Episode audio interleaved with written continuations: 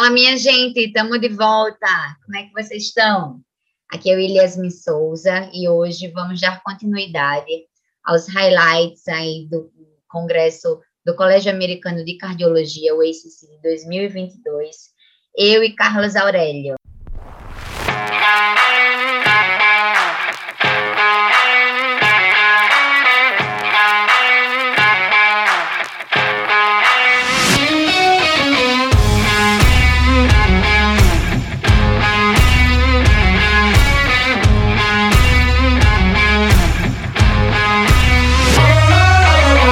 Fala, amigo.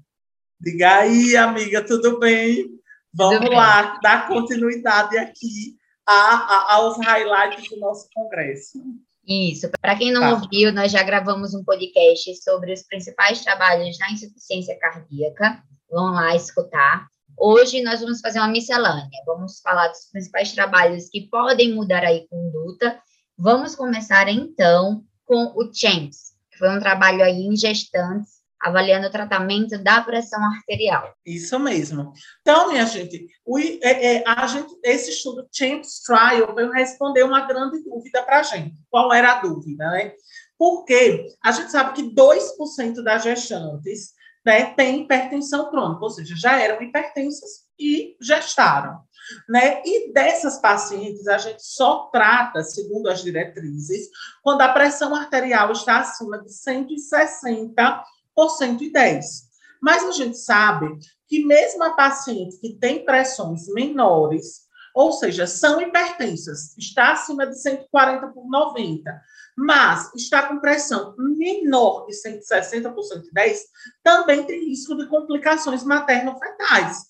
Então, esse estudo Champions Trial, ele veio justamente tirar essa dúvida. Será que se eu tratar essas pacientes que têm uma pressão mais baixa, mas que são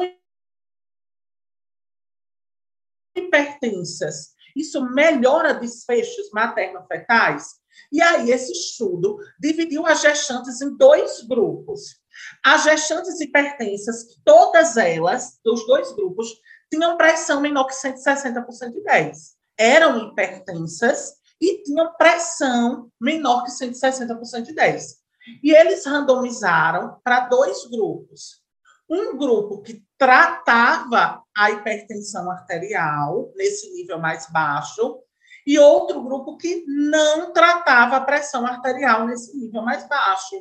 E quando ele avaliou os dois grupos, houve redução de desfechos materno-fetais no grupo que tratou a hipertensão.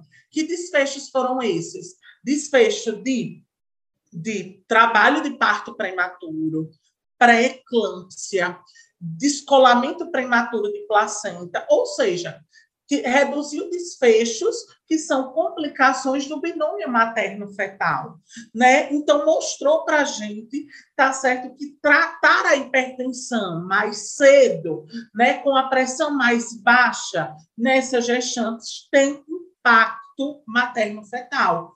E isso pode mudar as próximas diretrizes, né? Porque as diretrizes só pedem para a gente tratar acima de 160 por 110, ou se já tiver alguma lesão de órgão-alvo.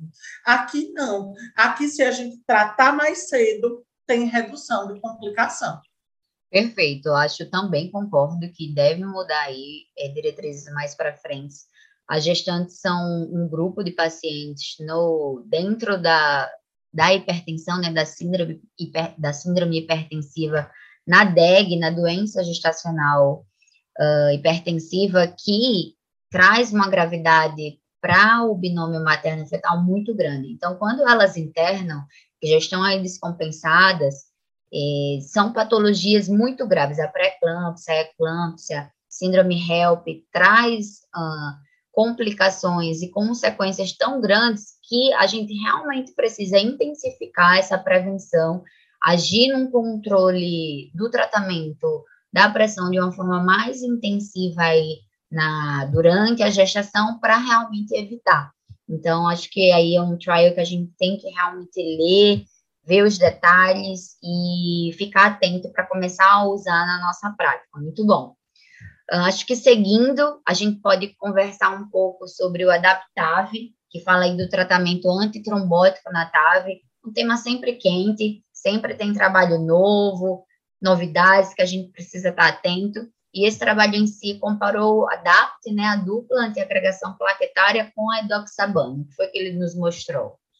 Isso mesmo, amiga. Então, assim, é um tema bem quente, como você próprio falou, né? né? As últimas diretrizes, né, mostram para a gente, tá certo? Qual é o regime, que o regime antitrombótico que eu devo usar no paciente pós-TAP, né? E as recomendações atuais, elas são baseadas em dois trials já consagrados, que foi o Popular TAV e o Galileu, né? E baseado nesses estudos, as recomendações atuais são: se meu paciente que implantou o TAV não tinha indicação de anticoagular por outro motivo, eu deveria utilizar só uma droga antitrombótica, ou AS ou clopidogrel. Né? Agora, se esse paciente implantou a TAV e tinha indicação de anticoagular por outro motivo, por exemplo, um FA com Chagas-Vasque alto, um paciente que tem TEPs de repetição, ou seja, tem indicação de anticoagular por outro motivo. E a recomendação atual é o quê? Que a gente deve utilizar só o anticoagulante. Agora, se esse paciente, por exemplo, que implantou o TAV, tem indicação de anticoagulação implantar por algum motivo um estente coronariano farmacológico, eu devo utilizar a terapia tripla. Não tem estudos ainda neste cenário, mas a gente extrapola baseado nos estudos clássicos que a gente já tem, do PCI, Augustus, fazer aquela famosa terapia tripla por um mês, depois, quando completa 12 meses, clopidogrel e o anticoagulante, e depois de um ano, só o anticoagulante. E aí, esse estudo, tá certo, foi mais um estudo que quis avaliar esse esquema antitrombótico na TAV. Então, ele comparou a dupla antiagregação plaquetária versus o uso da edoxabana, que é um DOAC, né, um anticoagulante oral direto. E aí, minha gente, eles avaliaram desfechos como trombose de prótese, tá certo? Trombose de prótese, e eles avaliaram também, além da trombose de prótese, eles avaliaram também desfechos um pouco menores, né? Desfechos um pouco menores, como é, outros eventos tromboembólicos. Mas o principal era avaliar trombose da prótese. E aí, minha gente, não houve diferença estatisticamente significativa entre os dois grupos. Mas esse estudo, apesar de ter sido um grande estudo, ele foi um estudo assim bem badalado no Congresso, muita gente falou muito, né? Mas que ele não vai mudar as diretrizes que a gente já tem, né? Porque os grandes trials, Popular TAV e o, e o Galileu, já consagraram as recomendações que a gente tem atualmente. Tá certo? Uma coisa boa é que não houve aumento das taxas de sangramento nesse estudo, né? Não houve grandes aumentos de sangramentos, né? Teve, teve numa população específica de doença renal, teve um pouquinho mais de sangramento, que já era esperado. Sim, sim, perfeito. É, acho que a gente continua no zero a zero por enquanto, né? Continua o que a é gente verdade. já sabia, as recomendações prévias. Uh, mas vamos então falar então de um trabalho que avaliou MACE, que é o que a gente gosta de saber realmente, né? Isso. E associar MACE com a droga queridinha, que é o inibidor da SGLT2, que foi o Trial Isso. Spotted, que aí avaliou os diabéticos com doença renal crônica, se teve realmente desfecho positivo para MACE ou não o uso do inibidor da SGLT2. Isso mesmo, né? Esse foi um estudo no contexto agora da prevenção primária, né? A gente já viu muito inibidor de SGLT2 na insuficiência cardíaca, e aí esse foi um estudo que veio no contexto da prevenção primária de pacientes um pouco mais graves, que eram os pacientes diabéticos com doença renal crônica entre clearance de 25 a 60, clearance de creatinina. E eles pegaram, dividiram em dois grupos, o grupo que recebeu o inibidor de SGLT2 e o outro que não recebeu, recebeu um placebo. E o desfecho primário foi MACE, né? Morte cardiovascular, infarto, AVC, e houve redução estatisticamente significativa mostrando mais uma vez o benefício da droga, não só como um antidiabetogênico, né? Um benefício além, né? Um benefício da droga quanto agora quanto a redução de risco cardiovascular né? Não foi de redução de, de, de IC, de morte de IC, não. É de eventos cardiovasculares. Então, é uma droga, por exemplo, que pode mudar a diretriz nos próximos anos, mostrando como uma droga pode ser uma droga de escolha no tratamento do diabetes desse paciente com doença renal crônica. Poderá ser uma droga de escolha, né? já que a gente tem uma limitação do uso da metformina, né, que foi baseada no estudo KPDS nessa população. A população renal fica um pouco solta. Então, é uma droga que pode ser primeira escolha nas próximas diretrizes nessa população renal crônica. Sim, os amigos nefrologistas vão à loucura agora, né? É verdade. Perfeito.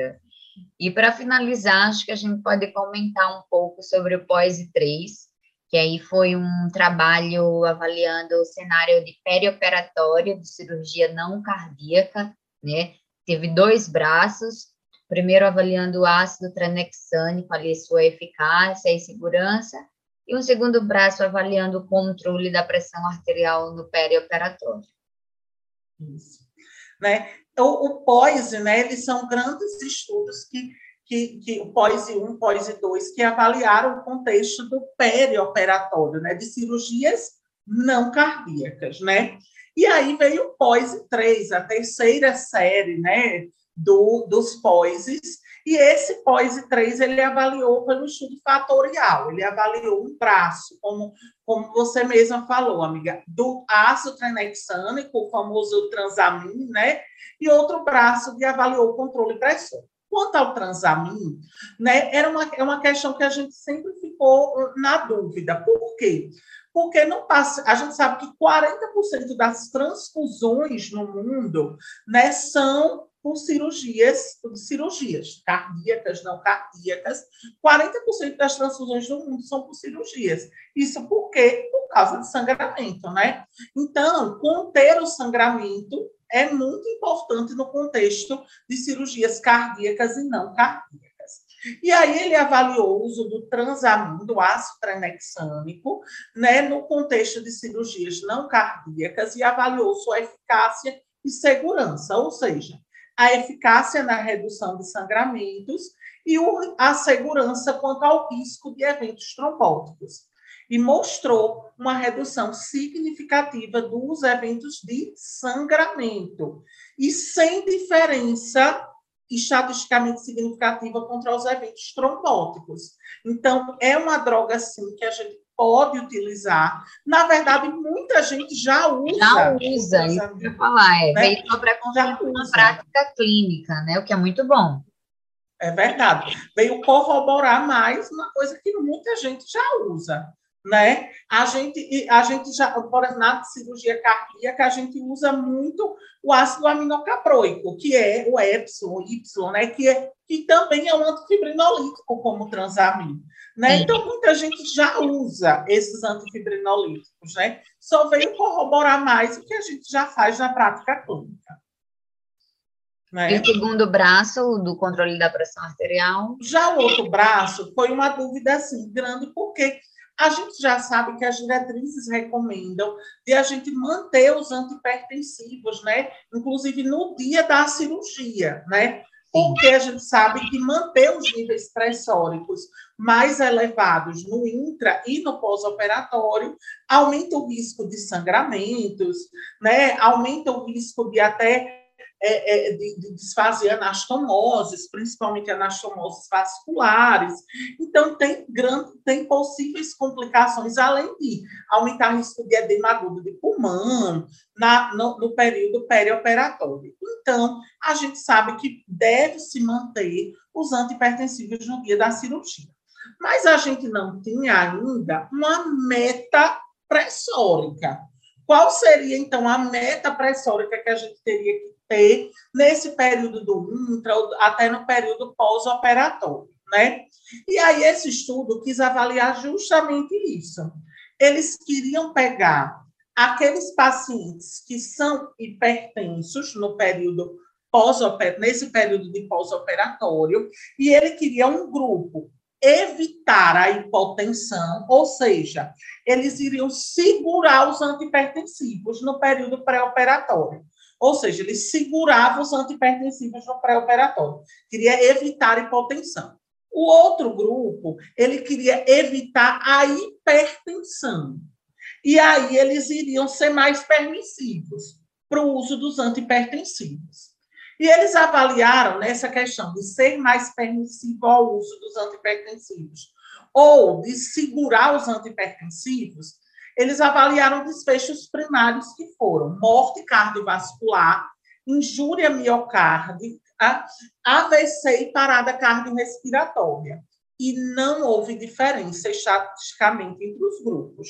Tá certo? Então, isso não vai mudar as diretrizes, mas foi um, grande, um estudo que, a, que a, a, sociedade lá da, da American College estava muito esperançosa que iria ter um desfecho importante, né? iria trazer uma meta pressórica para a gente, que foi o que ele quis tentar fazer. Mas, infelizmente, não trouxe nem para a gente nem a meta, nem resultados favoráveis. Né? Então, mantém o que a gente já faz, que é manter os antipertensivos no dia, até o no dia da cirurgia. Perfeito. Acho que vale lembrar que para quem está nos escutando, e aqui são, foram cirurgias não cardíacas, é, pós-operatório de cirurgia cardíaca, tem muita anastomose vascular, principalmente cirurgia de revascularização, uh, a gente tem que manter a meta pressórica por conta ali das anastomoses em si, né? Não isso. vamos confundir os conceitos e isso, ser isso. permissivos a pressões mais altas, só para deixar claro. É verdade.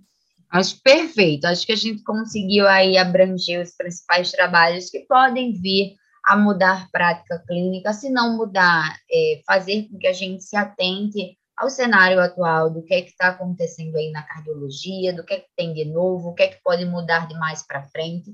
O congresso da American College, junto com o europeu, né, o da ESC, são dois congressos muito importantes para a nossa especialidade, a cardiologia em si, eles é, traçam normativas que acabam, que mudam as nossas diretrizes aqui, brasileiras, mais para frente, então a gente tem que estar sempre atento.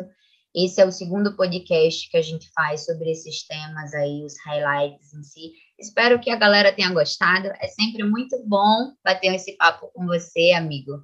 Você sabe. Oh, eu também, eu demais. gosto de conversar. E quer acrescentar mais alguma coisa? Não, foi maravilhoso. Né? É, é, sempre é excelente estar debatendo cardiologia prática, de verdade, de qualidade, aqui com a gente, né, no Clube da Cardio. Maravilhoso. Muito obrigada e até a próxima, então. Um beijo. É mesmo. Tchau. E acompanhe a gente nas redes sociais. Pois né? é, nosso Instagram, Clube da Cardio, site www.clubedacardio.com.br e aqui no nosso podcast, no podcast Clube da Cardio Podcast. Um beijo, galera. Beijo.